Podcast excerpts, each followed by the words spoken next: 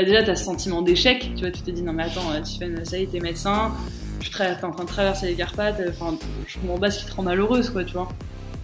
Et c'est pour ça que je disais que quand tu pars tout seul, faut vraiment avoir ce truc de euh, je consens à euh, quand ça va mal, dire ok, ça va mal, tu vois.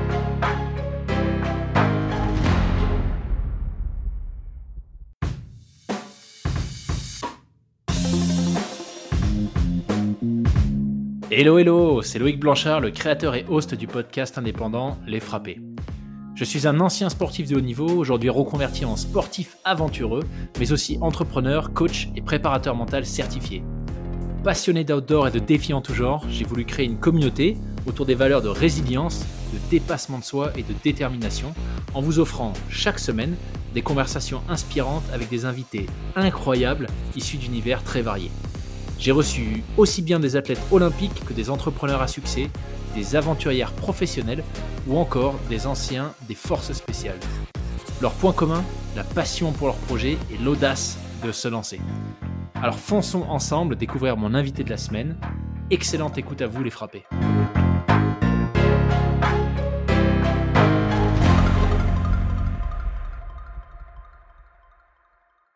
Eh bien, bienvenue Tiffany sur le podcast. Merci Loïc. Je suis très très content que tu nous rejoignes ce soir pour nous partager euh, bah, ton parcours, tes aventures. En tout cas, je suis impatient parce qu'il y a plein de sujets euh, dont on va parler, euh, je pense, qui, moi m'intéressent beaucoup. que ce soit cette notion d'aventure en solitaire, on va parler de médecine, on va parler de, de différents voyages que tu as pu faire, d'aventures à pied, à vélo, d'ours même. Enfin bon, ça s'annonce, ça s'annonce intense. Mais écoute, j'en dis pas plus et euh, je t'invite peut-être à, bah, te présenter, nous dire euh, qui tu es. Euh, alors moi, bah, du coup, je m'appelle Tiffaine, j'ai 25 ans et je suis médecin. j'ai grandi en France et à 18 ans, je décide de partir en Roumanie, de m'expatrier pour y faire mes études. Voilà, donc j'ai passé 6 ans là-bas, dont une année de césure où j'ai habité au Moyen-Orient pendant un an. Et du coup, mon cursus à moi, il a duré 7 ans. Et euh, voilà, aujourd'hui, je fais un peu de montagne, un peu de bateau, et je commence bientôt à, bosser en Suisse pour faire ma spécialité et devenir urgentiste. Excellent, c'est bien résumé. C'est bien résumé, mais déjà, voilà, on, voit qu'il y a plein d'univers différents qui se mêlent, donc euh, c'est parfait. euh, bah, Peut-être qu'on peut commencer, tu vois, par le commencement, la, Roumanie. Qu'est-ce qui fait qu'à un moment donné, tu es, parti en Roumanie pour tes études et comment est-ce que ça s'est passé aussi jeune? Euh, donc du coup, euh, bah, ce qui s'est passé, c'est que en fait, j'ai euh, j'ai eu mon bac et pendant la terminale, j'ai déjà un peu compris. J'ai fait ce qu'on appelle, j'ai participé à ce qu'on appelle une P0, c'est-à-dire des cours de médecine avant même de rentrer en médecine. Et j'ai rapidement compris que que, enfin, je suis pas très scientifique, mais par contre, je suis assez pragmatique. Et j'ai assez rapidement compris que je rentrerais pas dans dans les coûts du système et que j'étais pas suffisamment efficiente sur ces notions-là pour ce qu'on me demandait de faire. Et du coup, je me suis renseignée sur les alternatives et euh, j'ai trouvé la Roumanie. Et en fait, euh, je sais pas si tu sais comment ça marche, toi, les études de médecine en France, mais en gros, c'est un énorme concours à la fin de la première année de médecine. Donc, par exemple, tu bosses pendant un an et si jamais tu n'as pas ce concours, tu le valides pas, en fait, tu te retrouves avec rien derrière. Tu es obligé de recommencer et donc en fait, tu as entre guillemets perdu un an. Tandis qu'en Roumanie, la sélection, euh, elle se fait au début de la première année. Donc si jamais tu passes pas la sélection, tu vois, tu as un peu le temps de rebondir et de te dire bon bah j'ai du temps, je peux faire ça, etc. Et euh, il y avait aussi le fait que les critères de sélection sont ultra différents. Tu vois, en Roumanie, on, on te demande bah, ce que j'estime assez nécessaire euh, pour un gamin qui va faire 10 ans d'études, c'est-à-dire une lettre de motivation, on te demandait, euh, je sais pas, des lettres de recommandation, euh, les expériences de stage que tu avais pu avoir avant tes 17 ans, et moi j'en avais déjà pas mal.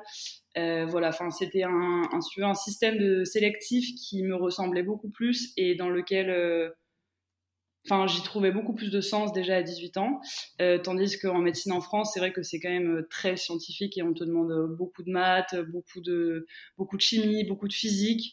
Et je dis pas que c'est pas important, mais je dis que pour être un bon médecin, il y a aussi autre chose. Donc voilà, donc principalement sur les critères de sélection. Après, par peur de l'échec, indubitablement, j'avais très peur de mhm. perdre.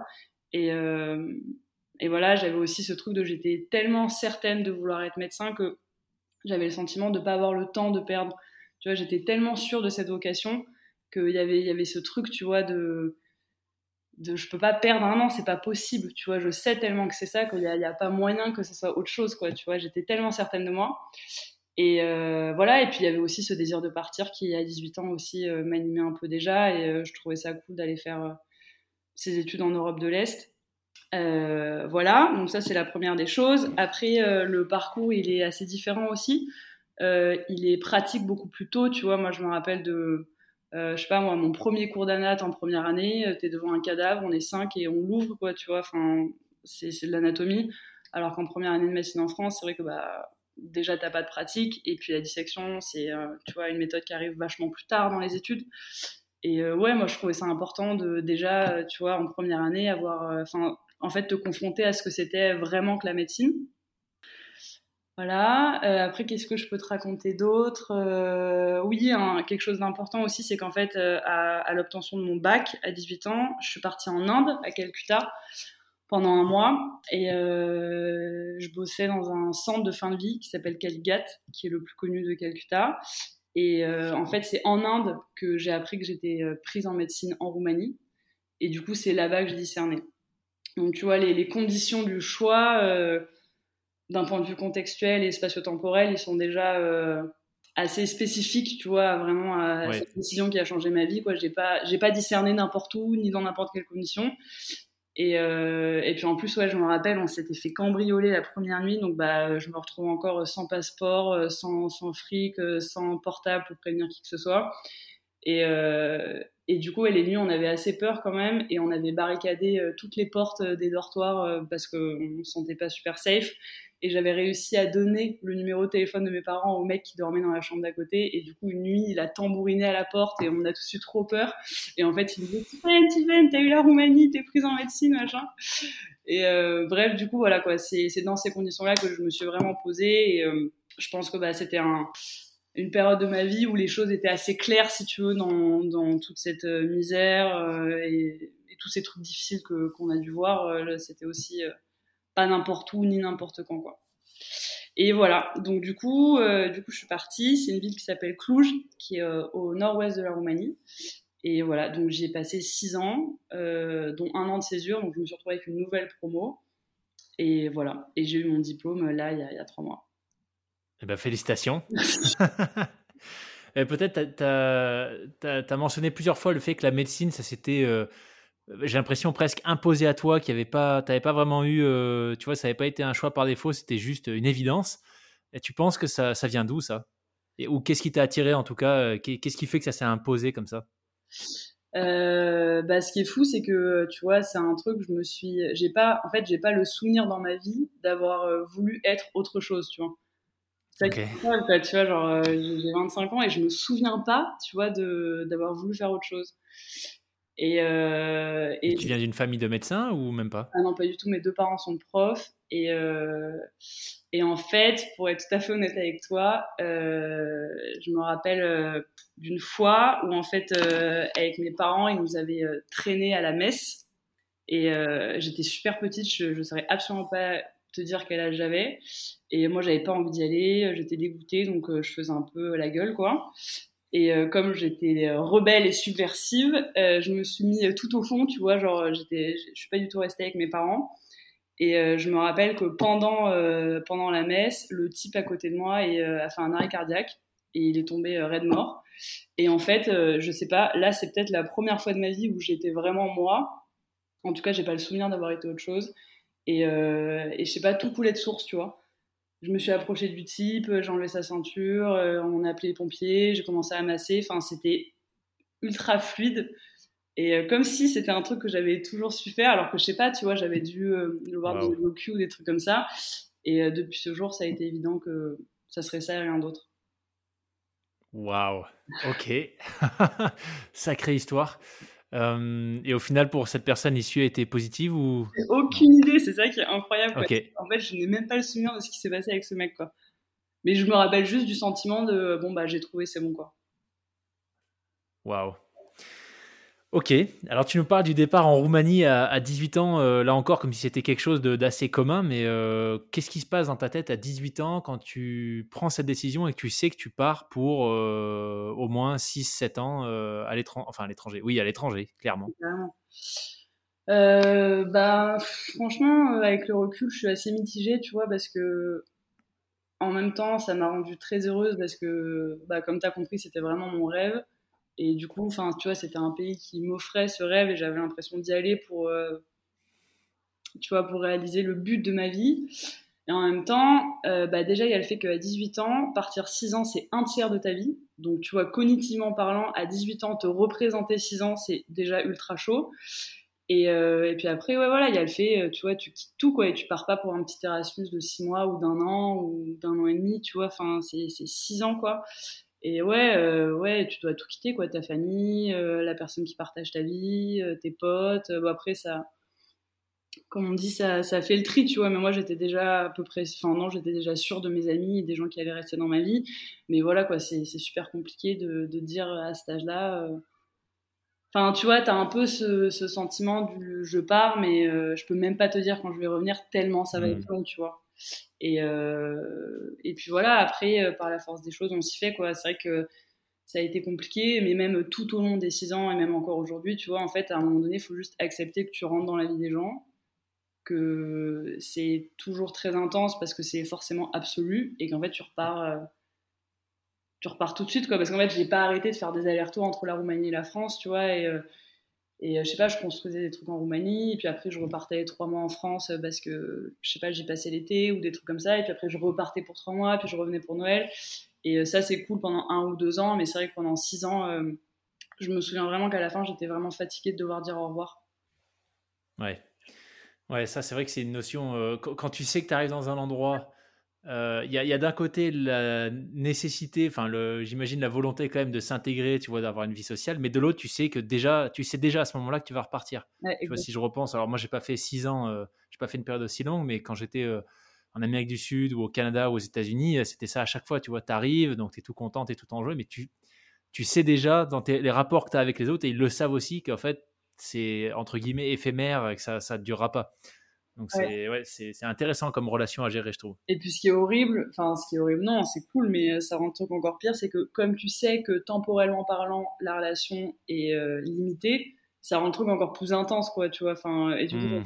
c'est d'autant plus dur. Et enfin, tu vois, c'est valable pour tout, tu vois, pour les amitiés, pour les gens que tu rencontres. Enfin, j'avoue que ça, euh, j'en ai quand même, ouais, j'en ai quand même souffert. Et après, par la force des choses, bah, tu t'y fais, quoi. Mais c'est vrai que c'est, enfin, en tout cas, ça m'a souvent fait souffrir, ouais. Et aujourd'hui, sept ans plus tard, quel conseil est-ce que tu donnerais euh, à la Tiffen de l'époque ou euh, tu vois, à celles et ceux qui nous écouteraient euh, potentiellement, qui, qui, hésiteraient à faire ce même, ce même parcours? Bah, après, je suis pas dans une dans la meilleure période de ma vie pour donner des conseils sur médecine parce que je suis un peu en conflit avec cette vocation en ce moment.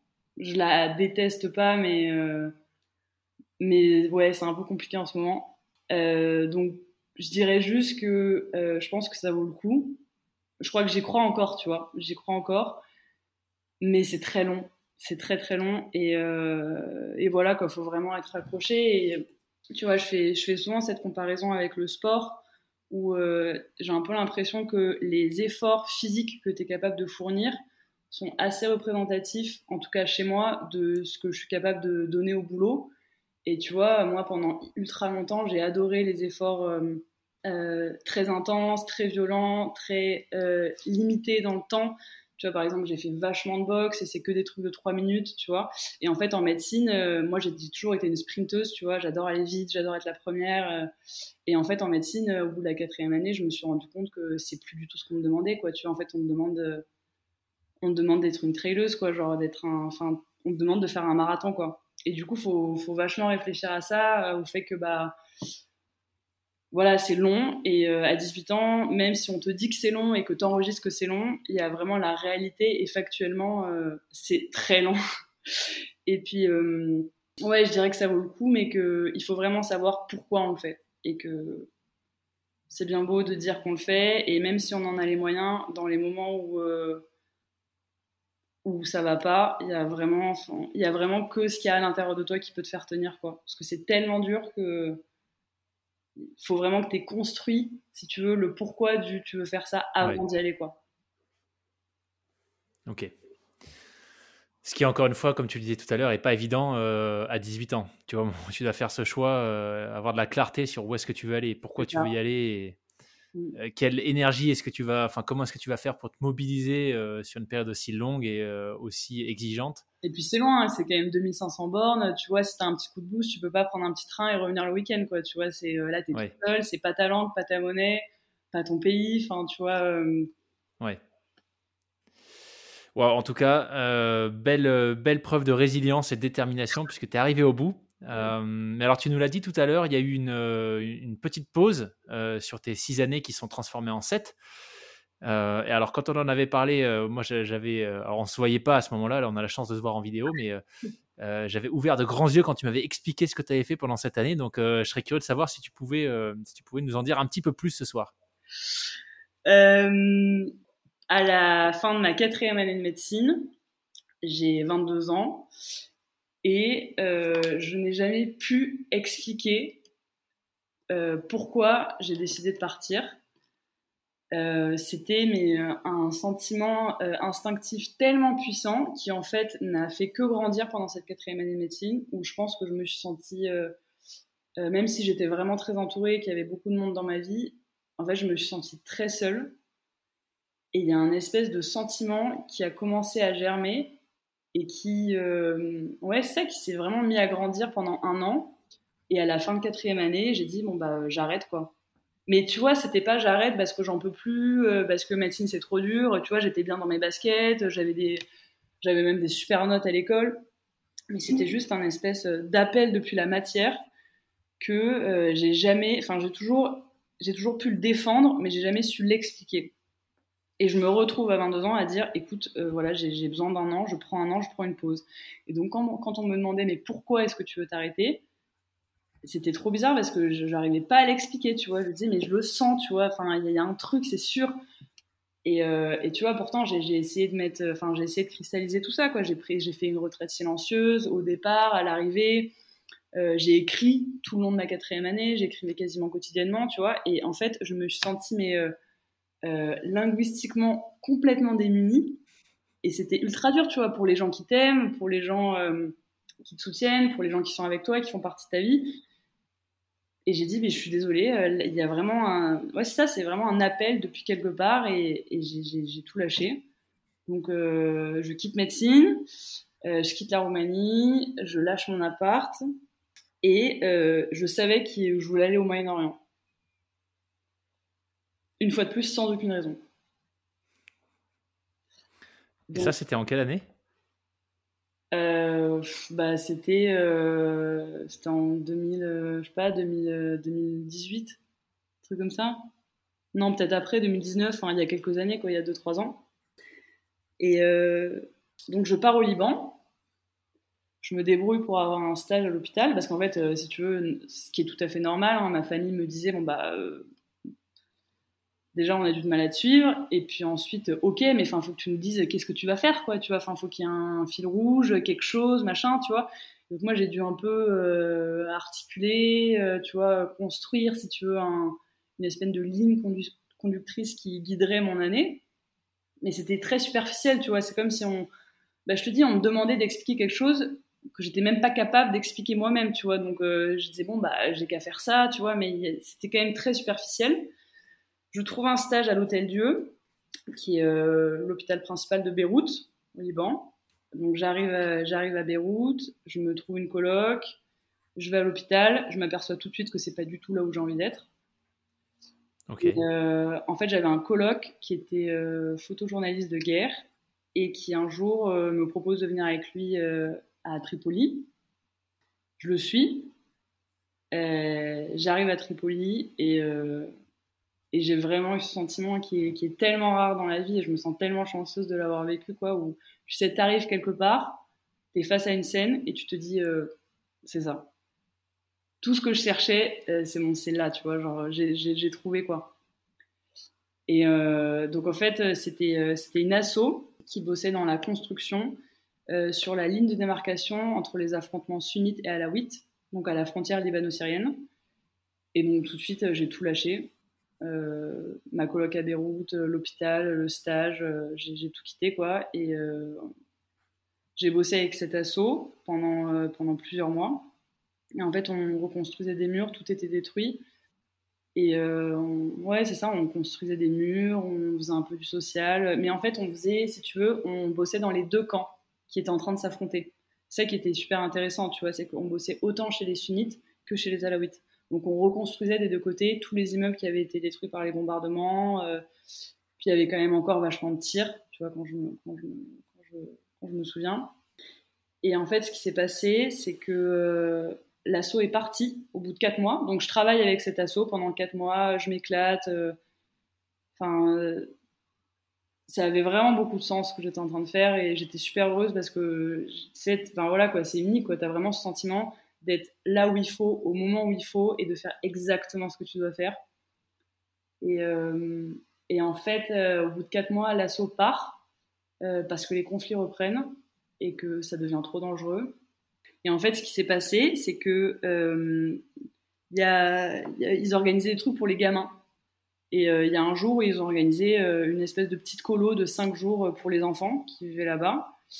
Et moi, c'était trop marrant, tu vois. Donc, je construisais mes murs toute la journée et, euh, on me dit écoute, Tiffen, il manque quelqu'un. Est-ce que tu peux venir nous aider pour cette colo de 5 jours avec les enfants? Et en fait, inconsciemment, je pense que je savais déjà ce qui allait m'arriver si j'y allais. Donc, j'avais pas envie, tu vois. J'ai dit non, non, moi, les gamins, ça me saoule. Je préfère construire mes murs. Ça me va très bien, etc. Et on m'a dit non, non, mais là, vraiment, on a vraiment besoin de quelqu'un. Donc, euh, si tu viens pas, la colo se fait pas, quoi. Donc, je dis bon, bah, ok, donc j'y vais à reculons. Et là, évidemment, euh, bah, arrive ce qui doit arriver, quoi. Bah, je tisse des liens euh, tellement puissants avec les enfants en cinq jours que c'était trop tard, quoi, tu vois. Enfin, on était en train de commencer à s'aimer, le, lien, tu vois, le lien vraiment se construit, prend sens, etc. Et, donc, quand l'assaut part, en fait, j'ai dit, bah, moi, je, reste.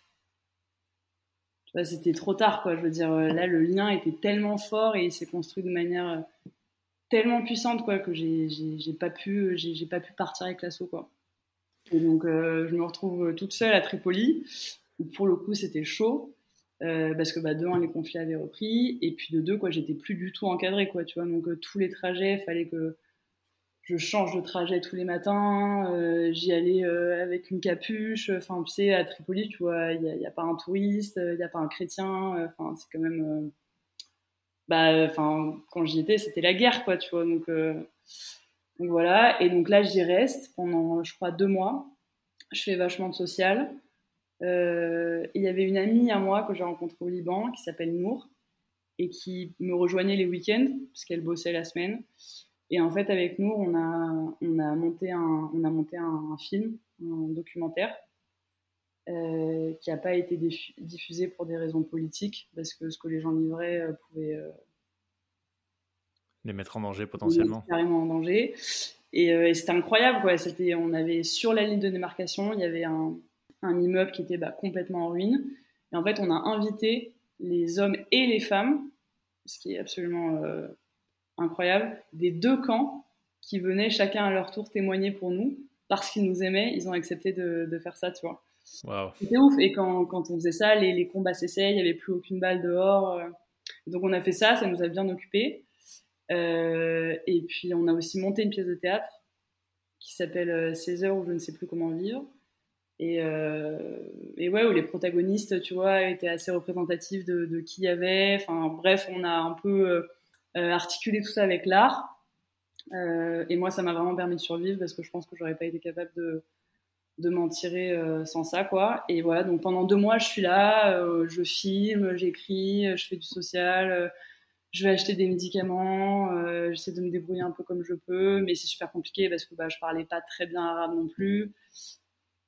Écoute, je fais ça pendant deux mois, et au bout de deux mois, ça devient trop dangereux pour moi. Euh, parce que bah, c'était quand même deux clans ennemis, tu vois, c'était quand même euh, voilà, la guerre.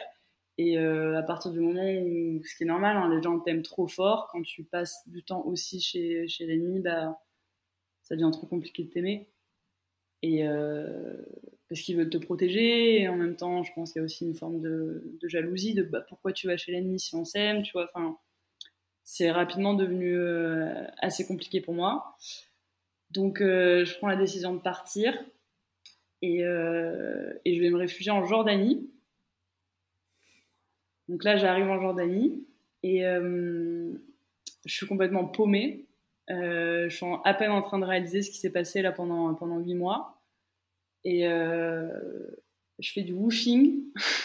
ça n'a pas de sens. Ok. Dans, un, dans un, truc de construction écologique où je reste quand même 4 euh, ou 5 semaines. Et donc, euh, c'était trop stylé. On construisait euh, des maisons, mais avec que de la boue, quoi. C'était super long, c'était ultra dur physiquement. Moi, j'étais vidée de tout ce qui s'était passé avec, avec les Syriens et les Libanais pendant, pendant tous ces mois. Et, euh, et, puis euh, je me rends compte qu'il faut que je parte aussi et je me dis bah je vais aller voir le désert un petit peu et puis après je rentre en France. Tu vois, je m'étais dit ça comme ça, j'avais conscience que ça allait pas trop, tu vois, genre je faisais des cauchemars, euh, je me rappelais plus trop de, de ma famille, enfin tu vois, enfin j'étais complètement, j'étais à l'ouest quoi, tu vois, j'étais en mode post-traumatique quoi.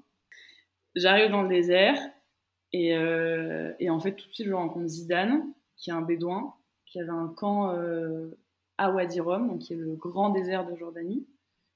Et en fait, dans ce désert, je suis restée 15 euh, semaines. Quoi. Waouh, ok. je, me mets à, bosser pour Zidane parce qu'il voulait construire un nouveau camp touristique. Et donc, euh, bah, comme du coup, comme j'avais cette skill de je sais construire des murs, euh, je commence à, je bosse pour lui, quoi. Je, fais son, je fais son ciment, tu vois, je, construis les infrastructures qu'il voulait. Et en échange, il m'héberge dans le désert.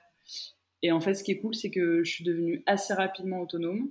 Et, euh, et, euh, et, ouais, tu vois, j'ai pu vivre vraiment toute seule pendant, pendant 15 semaines. Quoi. Je m'étais construit, j'avais soudé un, lit avec du métal pour que les scorpions ne viennent pas dessus. Et je l'avais mis en haut d'une montagne. À Wadi Rum, c'est connu pour ses roches.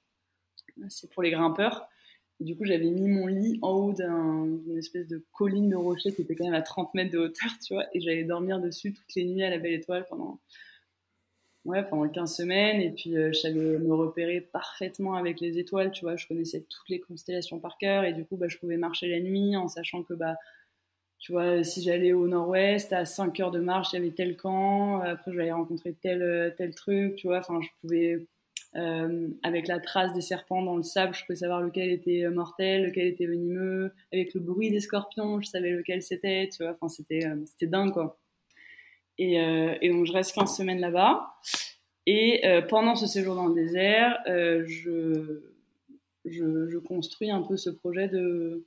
J'ai pas envie de rentrer en avion parce que trop brutal. Et je décide de rentrer en vélo. Et donc, là, j'appelle, j'appelle mon meilleur ami, euh, qui est très athlète. Et, euh, je lui dis, bah, Antoine, t'as pas un vélo Je crois que je vais, je crois que je vais rentrer en vélo, quoi. Et, euh, du coup, il m'a, il m'a, j'ai récupéré un de ses vélos. Et je suis pas partie. Il a fait expédier du coup en Jordanie Plus compliqué que ça. En fait, il est médecin aussi. Et on faisait nos études ensemble en Roumanie. Et donc, en fait, je suis allée chercher le vélo en Roumanie. Je l'ai amené en Turquie parce que en fait, rentrer en vélo depuis la Jordanie, c'était pas possible parce que il fallait que je traverse la Syrie. Ok. Donc c'était pas possible. Donc j'ai dû partir de Turquie, qui est le pays juste à côté. En l'occurrence, je suis partie d'Istanbul. Et voilà, j'ai fait Istanbul-Marseille euh, comme ça. ok. Alors peut-être qu'avant qu'on rentre dans le détail du, du trip à vélo, yes. Euh, tu parlais de cette phase où tu t'es rendu compte que tu étais euh, un petit peu complètement perdu euh, et que tu avais besoin du coup de, à nouveau de, changer d'air. Aujourd'hui, avec du recul, tu, dirais que c'était, dû à quoi? Bah, en fait, quand j'étais euh, sur le front, j'avais pas tous ces moments où je pouvais me remémorer ce qui se passait, tu vois.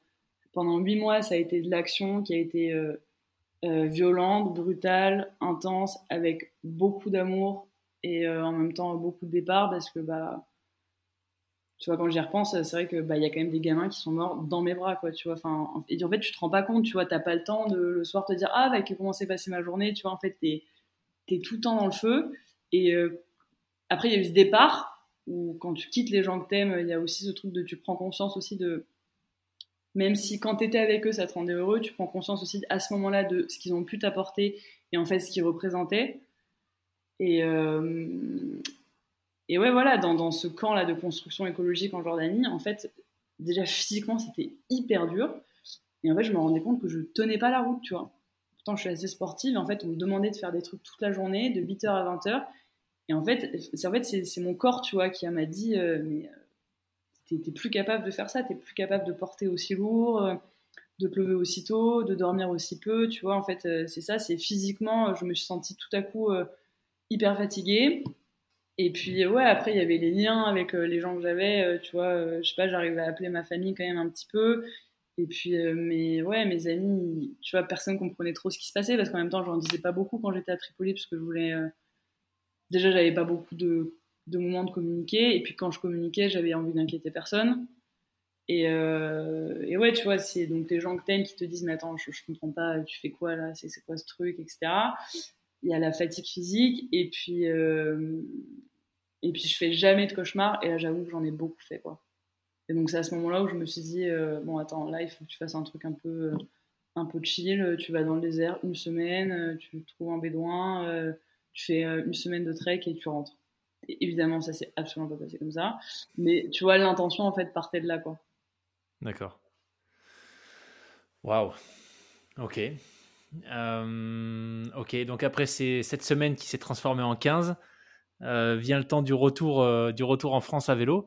La, distance sur le papier, c'était quoi avant que tu prennes le départ? 4000. Pour faire Istanbul-Marseille? 4000 Ouais. Waouh. Ok. Et tu avais déjà fait du vélo avant ou c'était euh, une première euh? Jamais. Ok. Un classique. Excellent.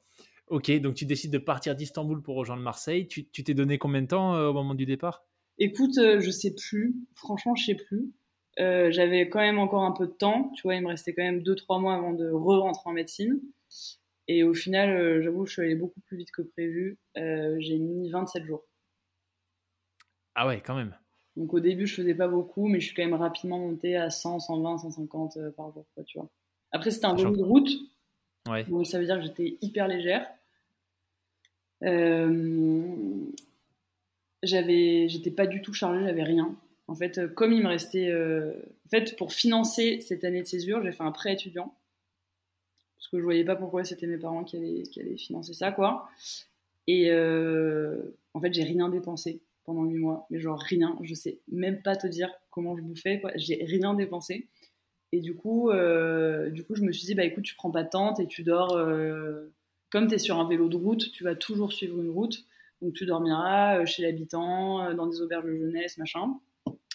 Et en fait, je me suis quasiment tout de suite fait voler, comme d'hab, tout. Donc passeport, argent, enfin ma petite euh, mon petit portefeuille quoi. Tu vois c'était même pas un portefeuille j'avais tout dans un petit sac étanche euh, si tout se mythe et je me suis fait voler ce truc euh, je sais plus en Albanie ou au Kosovo un truc comme ça. Donc je me retrouve au milieu des Balkans sans papier sans argent et surtout sans tente. Parce que du coup j'étais super légère. Donc j'avais vraiment j'avais vraiment genre un t-shirt un kawaii je crois que j'avais pas de pantalon, une paire de chaussures, euh, un pull, et c'est tout. J'avais rien pour faire la bouffe, rien pour dormir, j'avais rien quoi, tu vois. Et, euh, et donc tout le reste du trip, je me suis fait héberger. Euh, je me suis fait héberger toutes les nuits. bon, j'ai dû dormir, je sais pas, 5 ou 6 fois dehors mais ça reste quand même assez négligeable sur ces 27 nuits. Mais, euh, mais, par contre, du coup, quand je te dis dehors, c'est euh, par terre, euh, la tête sur le vélo, pas de sac de couchage, pas de tapis de sol, tu vois, genre, rien quoi. Oh, galère. et en fait, les gens me donnaient de l'argent, quand même, et voilà. Ouais, après, c'était chaud de passer les frontières sans papier, ça j'avoue. Mais bon, j'ai un peu. Et comment t'as fait du coup Bah. Euh, euh, c'est dur, persuader, convaincre. Enfin, je veux dire, il y a que ça, quoi, tu vois. Tu te dis, bon, bah voilà, je suis désolée, j'ai rien, je rentre chez moi, j'ai pas de papier. Euh, et, et c'est passé, c'est passé pour, pour toutes les frontières, quoi. En fait, on me demandait, si tu veux, d'aller faire un passeport provisoire. donc il fallait que je fasse un détour de 400 km. Je leur disais non mais attendez, moi j'en ai déjà encore 2000 à faire, là ça va. Voilà, et, et c'est passé à chaque fois. Donc j'ai clairement joué de mes privilèges d'être française. Enfin, tu vois, si j'avais été, si j'avais été noire ou arabe, ça aurait pas été la même chose, quoi, c'est clair. Et, et voilà. J'en ai joué un peu consciemment. J'avoue. Waouh. Moi, ce qui m'impressionne, c'est le fait que tu te sois lancé euh, comme ça, tu vois, et, surtout la façon dont tu, la façon dont tu l'as fait. Euh, enfin, je vois, euh, tu vois, je suis en train de planifier deux, trois projets là, un, un qui, qui serait de faire une traversée de l'Islande.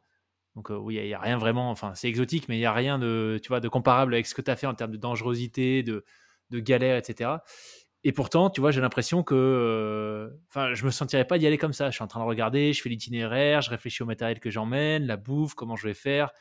Euh, j'ai l'impression que toi, ça a été, euh, j'écoute mon intuition, j'y vais et advienne que pourra. je trouve ça, je trouve ça hyper impressionnant. Donc, est-ce que, est-ce que c'est quelque chose que tu as forcé est-ce que tu avais peur quand même au moment d'y aller? Ou est-ce que c'était pour toi, là encore, euh, la chose à faire à ce moment-là? Ouais, non, c'est marrant, mais euh, euh, je doute de moi sur plein de trucs. Mais, mais ça, ouais, je m'en sens, je sens tout de suite capable, quoi. Alors évidemment, j'en suis pas capable. Et d'ailleurs, tu vois, c'est, j'en ressors toujours avec des séquelles. Typiquement sur le vélo, je me suis fait deux canals carpiens. En fait, tu vois, sur un vélo de course, t'as les mains à 90 je suis arrivée à Marseille, je ne pouvais plus écrire, je pouvais plus ouvrir la porte de chez moi avec des clés. Je, tu pouvais, je pouvais plus me servir de mes mains. Tu vois, comme médecin, c'est quand même un peu. Euh, à chaque fois que je pars en expé, en fait, comme je suis pas préparée pour euh, la dose, si tu veux, de de kilométrage ou de ce que tu veux, je, termine toujours avec des séquelles. Et ce qui est, ce qui est fou, c'est que bah, maintenant, en grandissant, tu vois, je, commence à aimer cette phase justement du, du, avant le départ où tu prépares ton expédition. Mais, euh, mais ouais, au départ, euh, ouais, non, c'était, c'était ça. Et puis je me disais, on verra. Après, je, je, si tu veux, je me disais pas, je ferai 150 km par jour. Hmm. Je me disais juste, j'y vais. Et mon problème, c'est que, bah, en fait, quand je suis seule et que je fais une expédition qui a un rapport avec le sport, j'ai très rapidement ce désir de performance qui, en fait, alimente quelque chose de super cool parce que, bah, t'es efficiente et en même temps quelque chose d'assez malsain où ton corps n'est pas préparé à ce que tu lui demandes et pourtant tu le fais quand même. du coup, par rapport à ce que tu dis, comment est-ce que tes expéditions ont évolué au, fur et à mesure? Euh, Parce que après, en fait, euh, bah, typiquement par la marche, maintenant, je sais combien de kilomètres je peux faire avant d'être dans le rouge. Je sais ce qu'il faut que je mange. Euh, je sais combien de temps à peu près je peux tenir sans dormir. Euh, après, voilà, la, solitude, c'est encore un autre débat, mais globalement, euh, je pensais savoir jusqu'à combien de temps, combien de temps je pouvais tenir sans parler à personne, ni sans croiser personne. Tu vois, c'est aussi avec euh, toute l'expérience que tu accumules. En fait, après, tu as, plein de petites rubriques que tu commences à connaître et tu fais des petits tiroirs et tu te dis, bon, bah, ça c'est ok, à partir de là, je suis dans le mal. Et un peu ça pour tout, tu vois. Mais ouais, non, le vélo, c'est vrai que je me connaissais pas très bien, tu vois. Surtout en vélo, en fait, parce que j'en avais jamais fait, quoi. Et euh, je pensais que le vélo, c'était facile. Euh, enfin, tu vois, classique. en fait, c'est hyper dur, le vélo. C'est hyper dur. Ouais, surtout quand tu pars pour 2000 km euh, avec un vélo qui n'est pas le tien et sur une route que tu connais pas forcément. C'est 4000. 4000, oui, 4000. 4000. Oh punaise. Ok. alors j'ai une autre question qui me vient tu as beaucoup parlé de, dans visiblement ce qui t'a marqué de façon euh, positive et, particulièrement intense euh, sur cette année de césure, ça a été les rencontres. Euh, tu parlais de voilà, tous les gens que tu as pu rencontrer, de, de, l'amour que tu as ressenti et, dont tu as pu bénéficier. Euh, mais d'un autre côté, euh, tu l'as dit, euh, ça t'arrive apparemment fréquemment de te faire, bah, te faire voler des trucs. donc moi, je me pose la question, tu vois, comment, comment est-ce que tu arrives à... Alors je sais pas, c'est peut-être une question un peu futile, mais comment est-ce que tu arrives à garder cette confiance, à te dire, bon, bah là, y a, tu vois, je viens de me faire piquer toutes mes affaires, mais c'est pas grave, demain, je vais quand même essayer de trouver quelqu'un qui acceptera de m'héberger? Bah, je crois qu'en fait, tu as, répondu à la question, quoi. C'est j'ai une, j'ai une confiance en la vie qui est absolument dingue, quoi. Et je me dis, bah sur le coup, ouais, c'est clair, c'est relou, quoi, tu vois. Et encore, j'avais mon portable. À vélo, j'avais mon portable, tu vois. Donc, mais ouais, non, je me dis, euh, je sais pas, je me dis, euh, bah voilà, écoute, c'est trop euh, c'est du matos. Voilà, tu vas bosser, t'en rachèteras. mais par contre, les gens que je vais rencontrer, ouais, c'est vrai que je fais hyper rapidement confiance à ceux que je crois sur mon chemin, quoi. Ok, j'essaierai de me rappeler de ça. non, mais c'est tout bête, tu vois, c'est un truc. moi, je sais que j'ai beaucoup de mal avec, avec cette notion de confiance, par exemple. Euh, selon, selon où je voyage. Avec, les euh, autres, tu veux dire? Avec les autres, ouais. Euh, selon où je voyage, en fait, tu vois. Alors, je sais pas si c'est, je, sais pas exactement d'où ça vient, mais j'ai plutôt tendance, si je repense à l'Amérique du Sud, très souvent, à moins que je sente vraiment qu'il y a un feeling, tu vois, avec la personne, je me dis, wow, alors celle-là, c'est, cette personne-là, c'est sûr, je peux lui faire confiance. Mais sinon, j'ai plutôt une tendance à, à me dire euh, bon comment est-ce que je, comment est-ce qu'ils vont essayer de m'arnaquer? Tu vois euh, comment est-ce qu'ils vont essayer de me rouler? Et, du coup euh, mais c'est super intéressant ce que tu dis parce que j'en arrive au fil des ans j'en suis arrivé à me demander si en fait c'est pas moi qui du coup crée les conditions tu vois ce que je veux dire? Les conditions d'une relation dans laquelle il y, a peu de confiance quoi. Ouais, ouais, bah, et c'est pour ça que je te posais cette question de comment est-ce que tu fais pour à chaque fois rebondir parce que en réalité, quand j'analyse un petit peu, euh, tu vois, il y, a plusieurs fois où j'ai fait des, où j'ai été un peu déçu euh, par des personnes euh, en qui j'avais confiance dans des voyages. tu vois, des guides en montagne qui, au beau milieu de nulle part, à 4 jours de marche d'un village, nous font un truc un peu pas terrible, terrible, tu vois. Et ce genre de choses, tu vois, où des copains, des copines euh, qui, qui, se font complètement dépouiller en plein jour par des, des chauffeurs de taxi qui, qui, avec qui ils travaillent depuis quelques jours et qui en fait s'avèrent être des faux chauffeurs de taxi. Enfin, tu vois, je pense qu'il y a toute une, toute une série d'histoires que j'ai engrangées et qui, qui au bout d'un moment euh, m'ont fait passer en mode ah attention. Mais j'ai l'impression que toi c'est pas du tout le cas, donc c'est pour ça que je te c'est pour ça que je te posais cette question tout à l'heure. Bah ouais, et en plus moi c'est super particulier. Enfin non c'est pas particulier, mais c'est différent de toi à moi parce que bah, je suis une femme et, euh, et, je suis très souvent toute seule. Enfin, dans toutes mes expéditions, je suis toute seule en fait. Euh, et, euh, et, du coup, tu as toujours. Enfin, tu vois, genre, bah, là, dans, dans la traversée des Carpates, quand j'étais en forêt, j'avais peur des ours. Et dès que je dormais près d'un village, j'avais peur des hommes. Et en fait, même aujourd'hui, je sais pas te dire de qui j'avais le plus peur. Tu vois. Et, et, ouais, non, en tant que nana, nana toute seule, c'est vrai que je sais pas, en fait, j'arrive, euh, spontanément, j'ai un smile énorme, euh, puis j'ai un peu la tchatch, et en fait, euh, en quelques minutes, j'ai ce truc de je le sens, je le sens pas. Mais c'est vrai que par contre, j'ai pas beaucoup de limites. En fait, dans la vie, de manière générale, vu que j'ai pas beaucoup d'attaches, dès qu'il m'arrive un truc, je me dis un, est-ce que tu le sens? Et deux, est-ce que tu en as envie? Et si les deux réponses sont oui, c'est feu.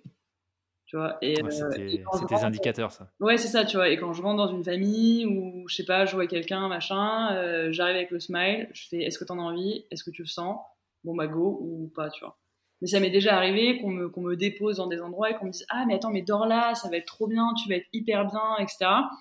Et en fait, j'arrive dans l'endroit, je me pose deux secondes et je, je, le sens pas, tu vois. Et je me dis Bah non, non, en fait, je vais pas du tout dormir ici, quoi et je reprends mes clics et mes claques et, euh, je vais ailleurs quoi. C'est bah, une fois de plus euh, je crois que je laisse un, pourcentage de place à l'instinct dans ma vie qui est quand même euh, très grand voire peut-être trop. Je pense que 10% en plus de structure ça serait pas mal.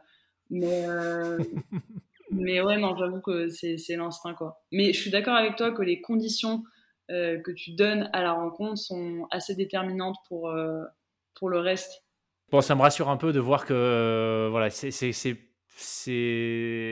de l'approche qui est différente. C'est pas juste que j'ai eu pas de bol ou tu vois. c'est une question. C'est plus une question. J'ai l'impression euh, ouais, aussi de, de, comment comment est-ce que tu t'écoutes et ouais, comment est-ce que tu sens les choses? Et la confiance en, en, en la vie, tu vois. Je pense aussi, tu vois si tu pars de principe que ça va mal se passer, je pense qu'il y a plus de chances, la probabilité pour que ça se passe mal est quand même plus grande que si tu te dis vas-y ça va être cool quoi. Alors tu nous parlais de, si je me trompe pas, de la dernière des expéditions en date qui a été euh, pour le coup plutôt plutôt longue là encore et ça a été euh, une marche à travers les Carpates. Donc là tu as aussi décidé, si, si, si je me souviens bien, une fois que tu as eu ton diplôme en poche, de, bah, de revenir en France. Mais voilà, l'avion, le train, c'était trop simple, donc tu l'as fait à pied, c'est ça? C'est ça. et donc là, comment est-ce que tu nous résumerais un peu cette, aventure? Comment est-ce que l'idée est née et à quoi est-ce que ça ressemblait? Alors en fait, l'été d'avant, j'avais traversé les Alpes.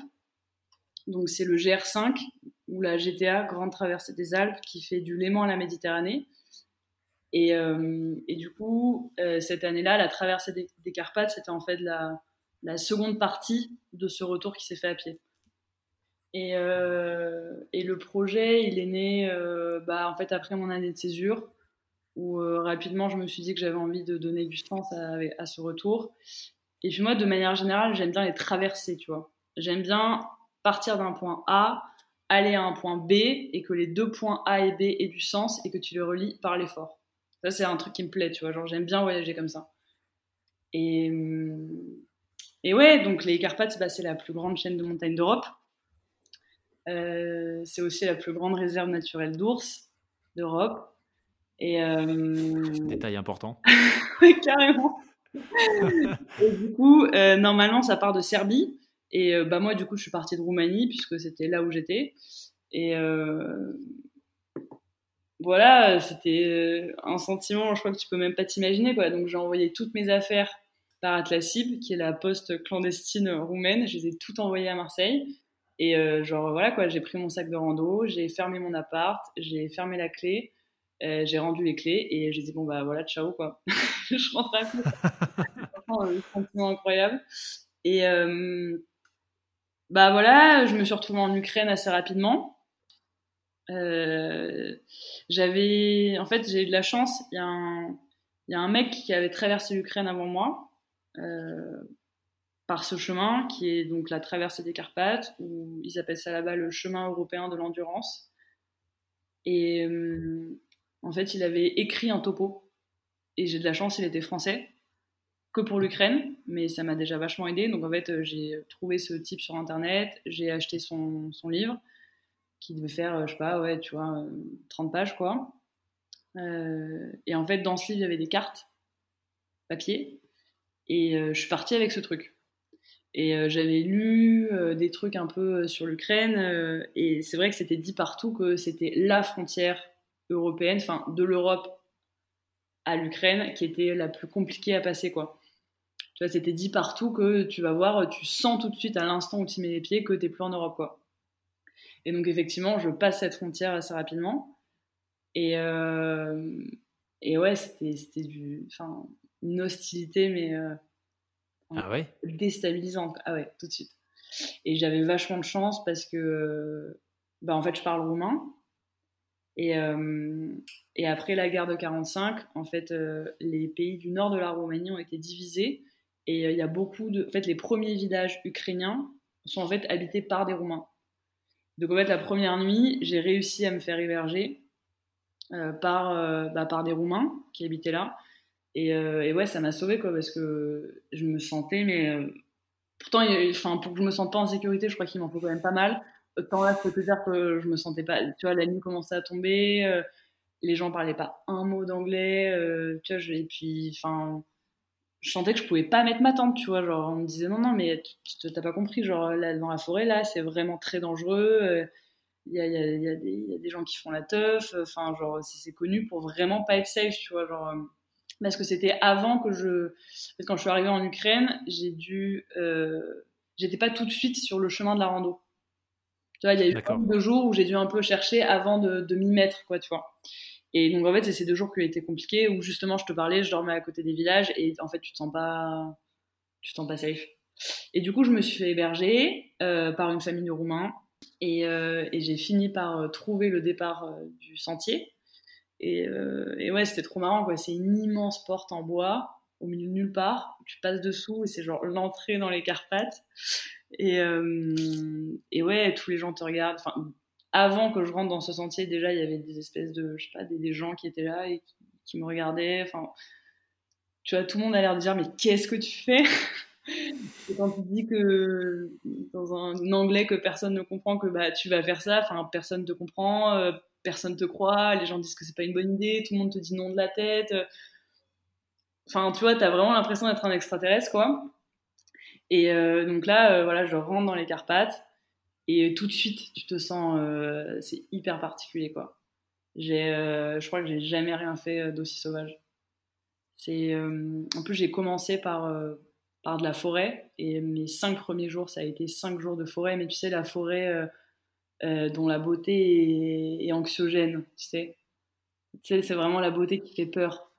Euh, forêt super noire, super dense. Hmm. Plus tu avances, plus tu as l'impression qu'elle se resserre autour de toi. Aucune visibilité.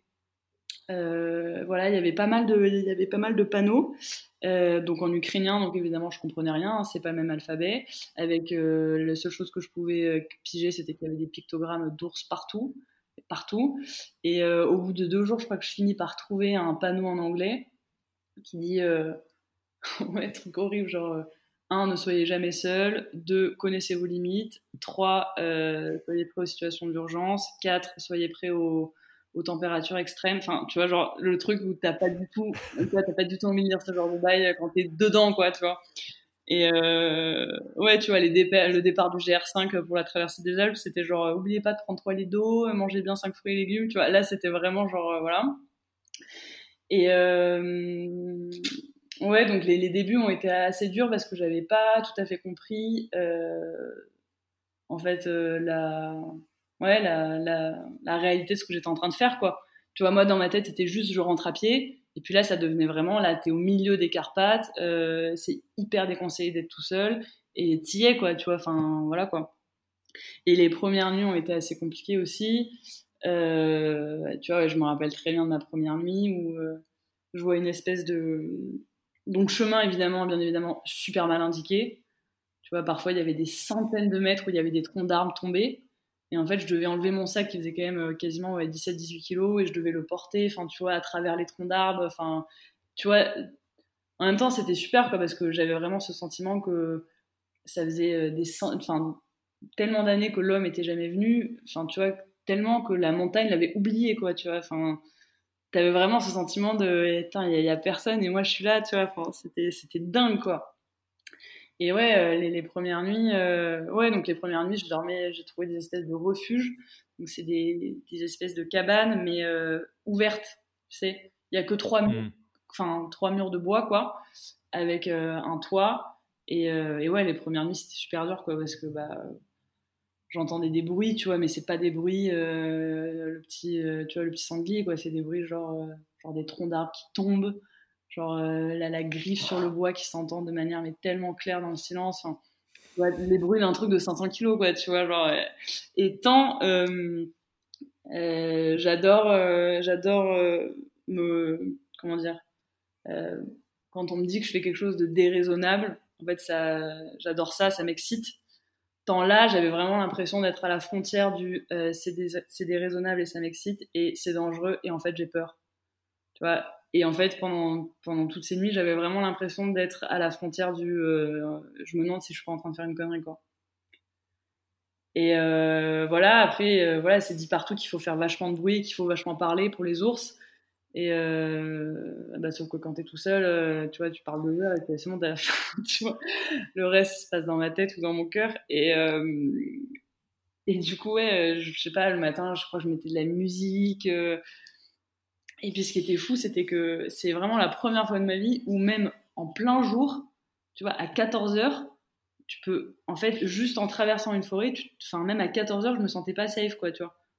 En plein jour, quand il y avait le soleil euh, qui tapait, en fait, la, forêt, elle se resserre tellement autour de toi. Et j'ai pas croisé, j'ai pas croisé quelqu'un pendant, je sais pas, une semaine, quoi, tu vois. Waouh. Comment tu as géré ça? Parce que tu, tu, parlais un peu plus tôt euh, du fait que tu as tes indicateurs, tu vois, sur euh, combien de kilomètres tu peux marcher, euh, au bout de combien de jours est-ce qu'il faut que tu parles à quelqu'un avant de devenir complètement, tu vois, de, à cran? là, pour le coup, tu n'avais pas trop le choix, si je comprends bien, tu étais pour le coup solo, solo. Comment, comment est-ce que tu as, comment est-ce que as géré ça? En plus, j'avais pas de réseau, du tout, du tout, du tout. Et comment gérer, gérer ça? Bah, En fait, un truc que tu vois, que j'ai appris pendant ce, pendant ce, cette expé, c'était que bah, je savais que en moyenne, euh, comme j'aime beaucoup marcher, 35 euh, c'est bien pour moi, tu vois. 35 km par jour c'est bien. Et, et en fait, j'avais pas anticipé les nuits blanches. J'avais pas anticipé que j'allais pas dormir parce que j'avais peur. Et du coup, t'es es fatigué, t'es es plus fatigué. après, bah, j'ai eu aucun moment pendant les 40 jours où je me suis dit je suis foutu. Enfin, où j'ai eu, tu vois, tellement peur à m'en dire que là, c'était trop tard. Mais il y a bien une petite dizaine de fois où j'ai eu peur pour ma vie, quoi. Et franchement, avoir peur pour sa vie, c'est exténuant, quoi. Parce que ça dure peut-être 10 secondes, mais en fait, euh, pendant, pendant, les, pendant les 6 heures d'après, t'es mort, quoi, tu vois, tellement t'as eu peur, quoi. Et euh, ouais, donc j'avais pas anticipé que j'allais pas dormir. Euh, je savais pas trop ce que c'était que la peur, hein, qu'avoir vraiment peur, quoi. Et euh, c'était pas forcément que par rapport aux ours, tu vois. C'était aussi, je sais pas, ouais, sur le topo, il a dit, il dit qu'il y a, y a une source et t'arrives à la source, en fait, elle est asséchée. Et du coup, bah, tu fais quoi? Tu vois, t'as plus d'eau pendant je sais pas combien de kilomètres. Enfin, comment tu fais? Du coup, ça veut dire que tu peux plus faire de bouffe. Tu peux pas manger le soir. Enfin, à part, tu vois, j'avais des barres de céréales. Mais moi, en fait, ce que je fais, c'est que je mange pas la journée de repas. En fait, euh, je, préviens l'hypoglycémie et euh, en fait, tu peux boire à la demande, mais manger à la demande, en fait, quand tu as faim, tu es déjà en hypo. Donc, si tu manges, le temps que l'hypo remonte, tu vois, tu perds un peu du temps, quoi. Et euh, du coup, moi, ce que je fais, c'est que bah, je mange une demi-barre de céréales toutes les 45 minutes ou toutes les heures. Et du coup, je maintiens mon niveau de sucre dans le sang toujours un peu au taquet, quoi. Et, et le soir, par contre, je mange. beaucoup, enfin, je sais pas, de, de la semoule, euh, euh, des nouilles chinoises, enfin le genre de truc qu'on mange quand on est en rando, quoi. Et ouais, là, t'as plus d'eau, bah, ça, tu vas pas gaspiller ce qui te reste pour, pour manger, quoi, tu vois. Et euh, voilà, il y avait donc il y avait l'eau. Euh, après, euh, je me suis perdue plusieurs fois parce que bah, c'est très mal. En fait, il n'y a pas d'indication en Ukraine. Il n'y a pas du tout d'indication. Les chemins sont pas du tout indiqués. Et comme ça fait tellement d'années que quelqu'un n'est pas passé, en fait, tu as, vraiment ce. En fait, il y, y a, des endroits où il n'y a plus de chemin, tu vois. Hmm. Donc, tu dois faire. La nature a repris dessus. Exactement. Donc, tu fais qu'avec ta boussole. En l'occurrence, j'en avais pas. Donc, je faisais avec le soleil. Avec le soleil. Et euh, ça m'a vachement, ça vachement servi d'ailleurs. Et euh, ouais, une fois en Ukraine, je prends une mauvaise décision. En fait, je m'aperçois que je suis perdue que j'ai plus euh, que j'ai plus de donc ouais en fait c'est pas ça c'est euh, le topo dit euh, à cet endroit-là vous rentrez dans la forêt et il vous reste 4 heures de marche avant le prochain village j'arrive à l'entrée de la forêt j'ai plus d'eau et je me dis bon écoute c'est 4 heures c'est que de la descente t'arrives au village dans 4 heures je sais que je peux tenir c'est bon tu vois et je commence dans la forêt et en fait il y a un moment donné où je m'aperçois que je suis perdue tu vois qu'il n'y a plus de chemin quoi et euh, je me dis, bon, bah, je vais faire chemin arrière, donc je vais remonter dans la forêt et je vais finir par retomber sur le chemin, tu vois. Et en fait, je commence à remonter. Et là, euh, tout de suite, euh, je sens que j'ai soif, quoi. J'ai la tête qui tourne. Et tu vois, en fait, quand t'es tout seul, c'est tout con, quoi, mais tu tombes dans les pommes enfin, personne ne viendra te chercher, quoi. Et, et, du coup, je me dis, euh, bon, faut être pragmatique. Je suis pas capable de remonter, tu vois. je peux plus, je peux plus monter. Je suis à bout physiquement. Je viens de faire 30 bornes. Ça fait des semaines que je marche, je peux plus remonter. Et du coup, je prends la décision de. Je sais pas si c'était la bonne ou la mauvaise, mais en tout cas, enfin, je prends la décision de couper à travers la, forêt. Puisque tout descendait, je me dis, bon, bah, tu vas faire que descendre et il y a bien un moment donné où tu vas arriver en bas. Évidemment, euh, c'était une connerie. Euh, et là, ouais, euh, tu sais, enfin, ouais, c'est Platon qui dit l'instant des décisions, c'est une folie. Et tu vois, c'est tellement vrai, quoi. En un, en un clinquement de, doigts, tu vois, genre, tu, tu choisis et tout bascule, quoi. Et ça, j'adore, j'adore. Mais tu vois, là, en l'occurrence, je, je, prends cette décision, je fais 10 pas et je me dis tout de suite que c'était une connerie et que c'était trop tard. J'avais choisi, tu vois, je pouvais plus, je pouvais plus changer d'avis, quoi. Et donc là, bah, évidemment, c'est l'enchaînement de tout ce qu'il faut pas arriver il se met à pleuvoir, je tombe, je m'ouvre le tibia. Euh, enfin voilà quoi, j'ai galéré pendant 5 heures et là ça fait partie d'une des fois où je me suis dit euh, là si je réagis pas rapidement je vais y passer quoi. Et euh, au final je m'en suis sortie quoi, tu vois, mais ouais j'ai vraiment galéré quoi. je suis tombée plein de fois, j'avais du sang partout, j'avais soif, du coup j'ai dû boire dans des, dans des flaques complètement noires. il pleuvait tellement que j'arrêtais pas de glisser. La, la pente était tellement abrupte quoi que j'arrêtais pas de tomber. Et en fait, si elle était tellement abrupte que je devais me raccrocher aux arbres et en fait quasiment désescalader la forêt. Et du coup, tu as 20 kilos sur le dos quand même, tu vois, enfin 18. Et du coup, bah, l'équilibre, il est pas le même. il pleut, donc ça glisse. Enfin, ouais, voilà. Non, franchement, en Ukraine, j'ai quand même, j'ai quand même galéré plusieurs fois, quoi. Et au final, ces ours, euh, au-delà de cette aventure euh, c'est qui avait l'air super sympa dont tu viens de nous parler, euh, ces ours, tu as eu la chance ou pas? D'ailleurs, je sais pas si tu, tu, considérais ça comme une chance, mais t'en as vu ou tu as réussi à les esquiver? Non, bah, j'en ai vu deux fois. J'en ai vu deux fois à la fin du voyage. Et pas dressés devant moi, mais les ours, tu vois, deux, deux fois des grosses des gros trucs qui passent loin, rapide, et, euh, voilà quoi. Aperçu. Mais ce qu'il y avait de assez anxiogène aussi, c'était euh, je voyais les traces en fait. Tout le long du voyage, j'ai vu les traces d'ours dans le sol. Et tu sais, ça c'est euh, vraiment bah, c'est ce truc dont, je te parlais, tu vois, c'est vraiment la, la, beauté qui fait peur quoi, tu vois, c'est hmm. c'est vraiment bah, ça me fait vachement penser, euh, enfin, en tout cas, ça m'a évoqué, tu sais, les, rapports à la beauté de Kant. Tu sais, qui dit que tu as le joli, le beau et le sublime. Et donc, dans le joli, tu as ce sentiment assez confortable du euh, c'est beau et euh, tu vois, c'est gratifiant. le beau, ça fait pareil, tu vois, tu es face à quelque chose qui te fait ressentir des trucs et à la fois tu te sens super confortable. Et le sublime, c'est ce que tu peux aussi rencontrer en alpinisme ou euh, dans des grandes voies qui gazent vachement. Enfin, en tout cas, et là, j'ai vraiment eu ce sentiment-là. Euh, ça me fait ressentir quelque chose, mais il y a vraiment un sentiment d'effroi, tu vois. Et donc, quand tu marches et que tu es démuni de mots et de pensées tellement, tu es face à quelque chose qui est beau et sauvage, et je sais pas, tu vois passer un. Tu vois, plusieurs fois, j'ai rencontré des, des, troupeaux de chevaux sauvages, enfin, genre, qui sortent de nulle part. Enfin, c'est absolument sublime. Et en même temps, là, bam, tu vois une, trace de patte d'ours et en fait, c'est de l'effroi, quoi, tu vois. Et ça, c'est la beauté qui est tellement belle qu'en fait, euh, t'en as peur. Qu'est-ce que tu avais comme exutoire pour euh, faire un peu sortir toutes ces émotions, euh, sachant que tu étais seule bah, J'avais l'écriture. J'ai écrit quand même tout le, tout le long. Et,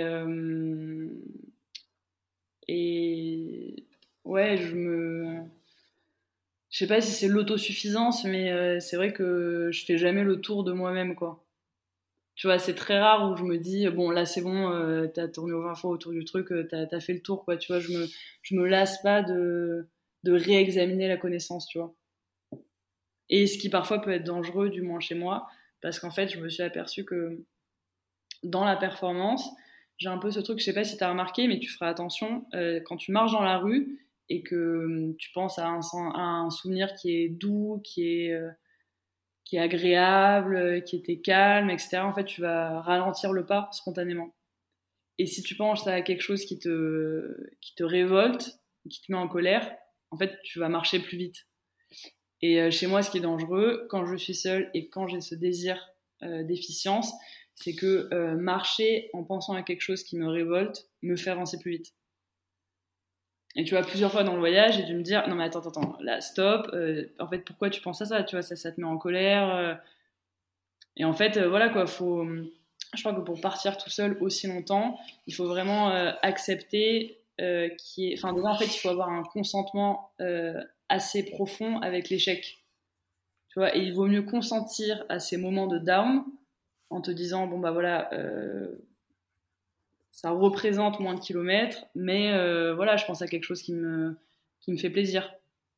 Et euh, je pense aussi que pour partir euh, dans ces conditions-là aussi longtemps, il faut être dans une période de sa vie, ça je l'avais clairement pas anticipé, où, où tu es en accord avec ce que tu es en train de faire, tu vois.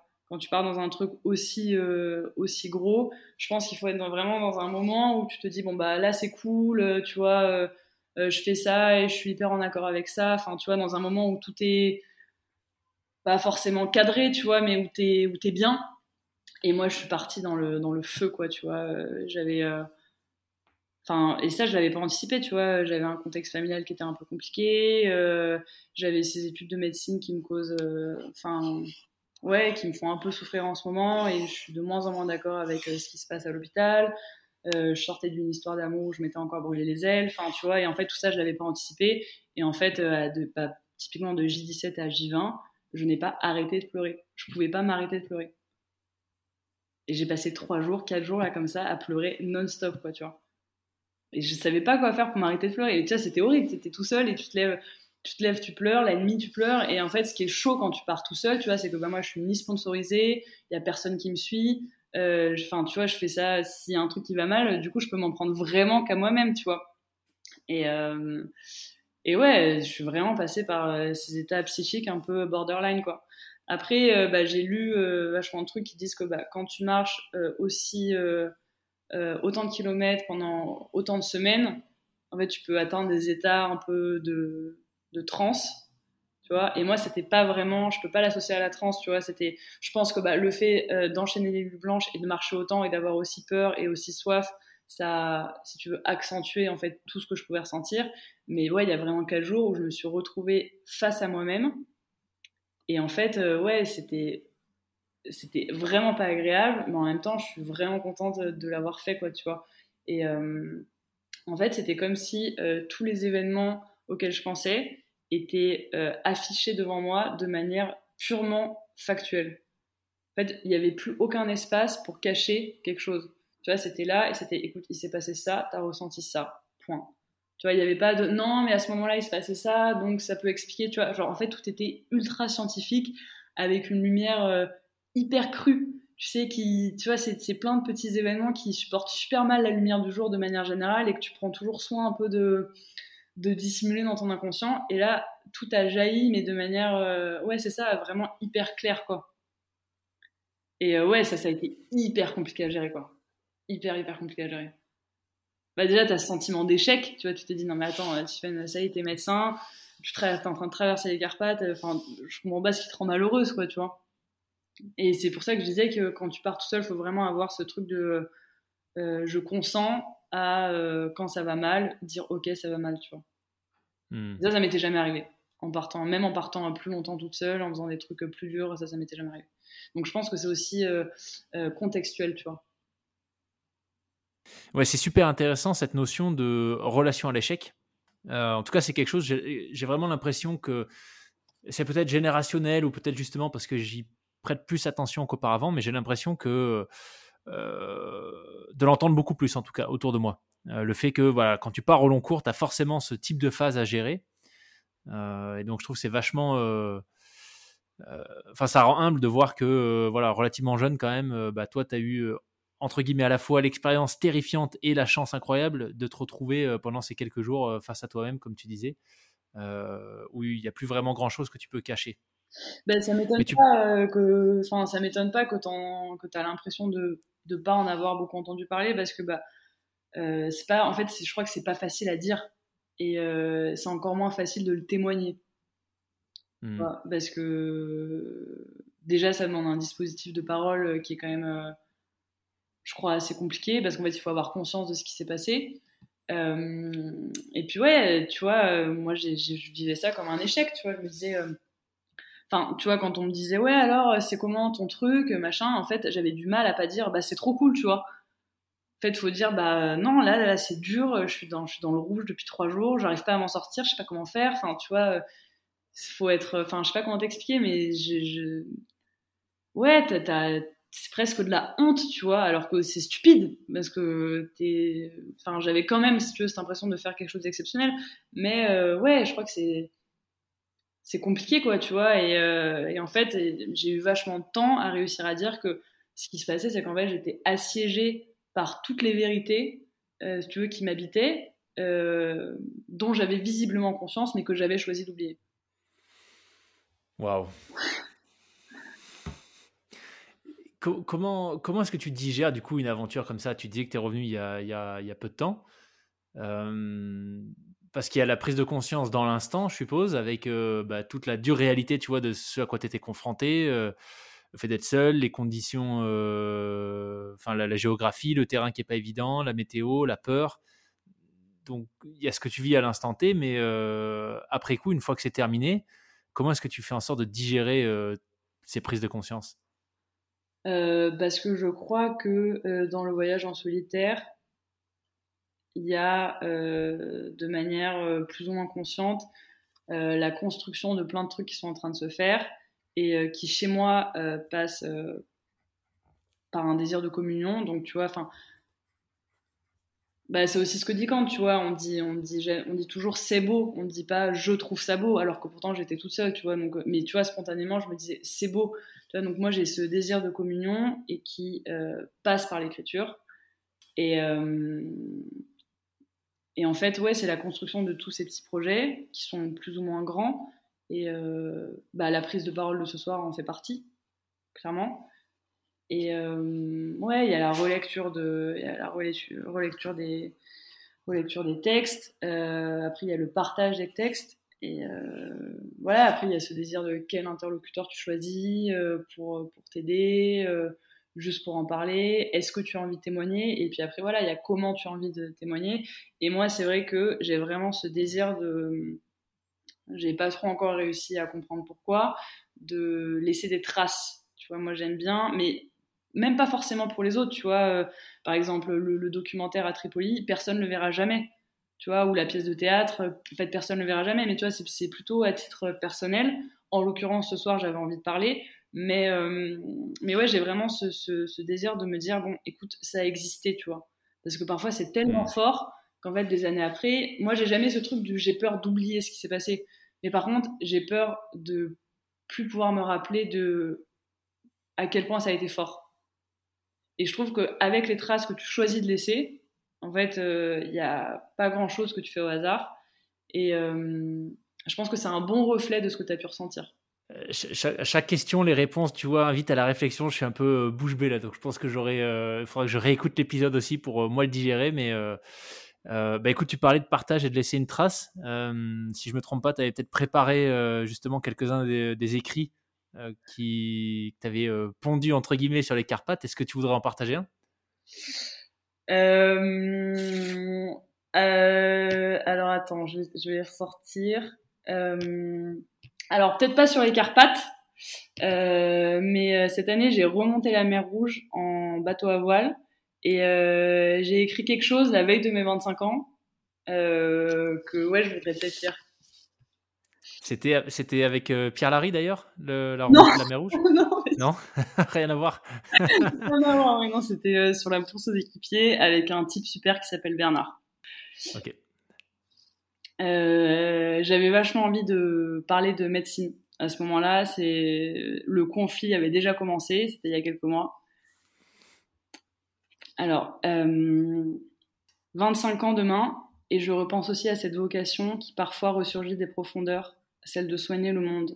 Cet appel qui se joue souvent de moi et à qui je reste pourtant toujours fidèle, qui dispose de mon corps et de ma vie comme bon lui chante, lui sans qui je ne pourrais vivre, qui me colle à la peau et qui ne me laisse pas tranquille.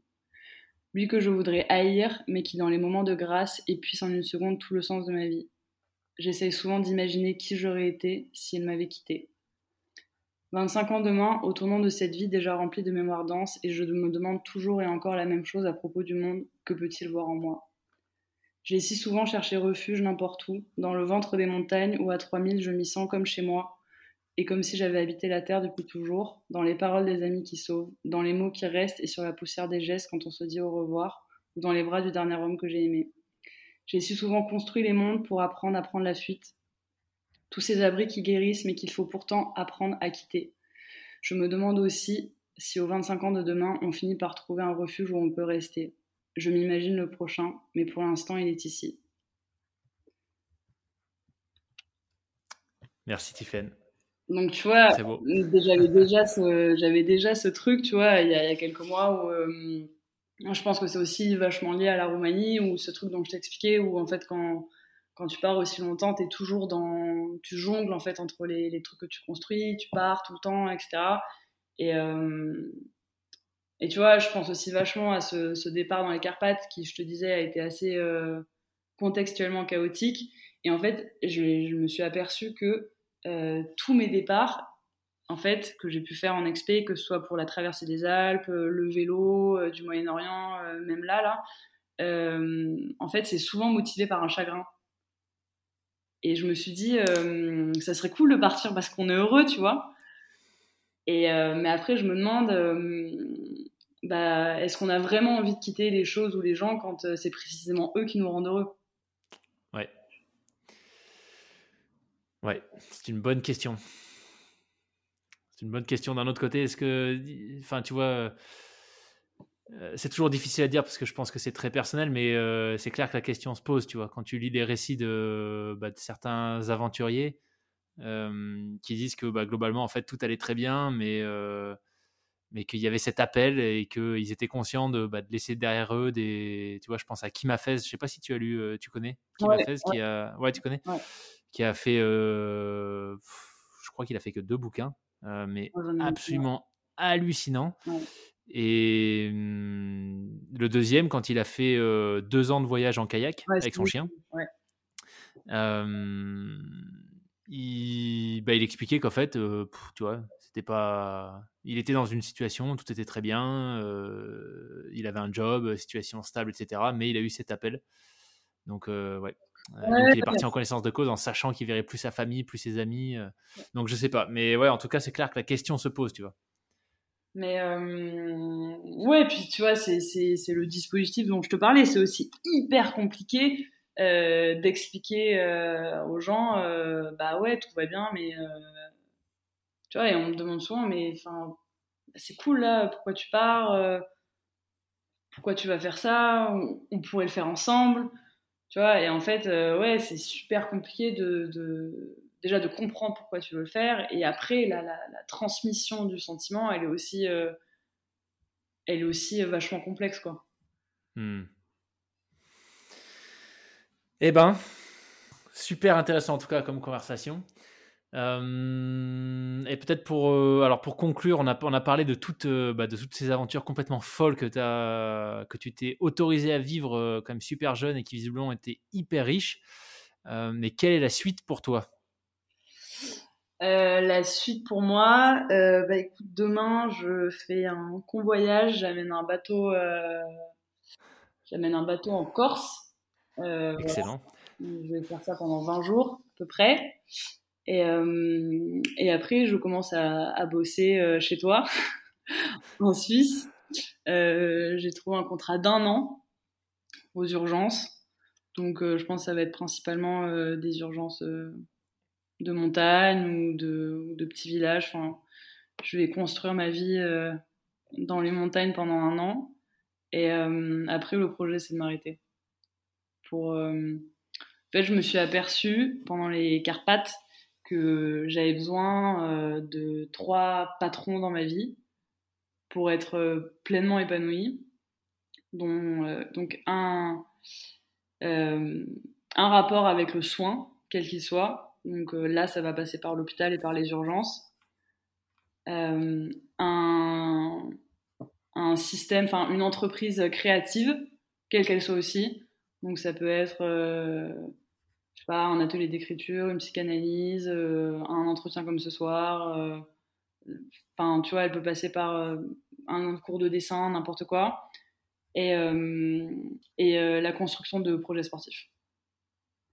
Tu vois? J'aime beaucoup faire du sport de manière hyper régulière. Je sais rien faire, mais par contre, je touche un peu à tout. et j'en ai vraiment besoin pour entretenir, tu vois, mon corps et pour avoir les idées claires. Mais j'ai vraiment besoin de ce truc du euh, tu vas monter un projet et tu vas le faire. Et donc là, je sais pas encore quelle va être la, prochaine aventure. J'ai déjà plein d'idées, mais euh, là, il faut que je me calme et que j'augmente le pourcentage de structure par rapport au pourcentage d'instinct pour être un bon médecin sur chance aux urgences euh, en Suisse. Voilà, c'est ça la suite. Excellent. Bah écoute, du coup, on se donne rendez-vous pour échanger sur euh, les conclusions de cette prochaine, de cette prochaine grande aventure.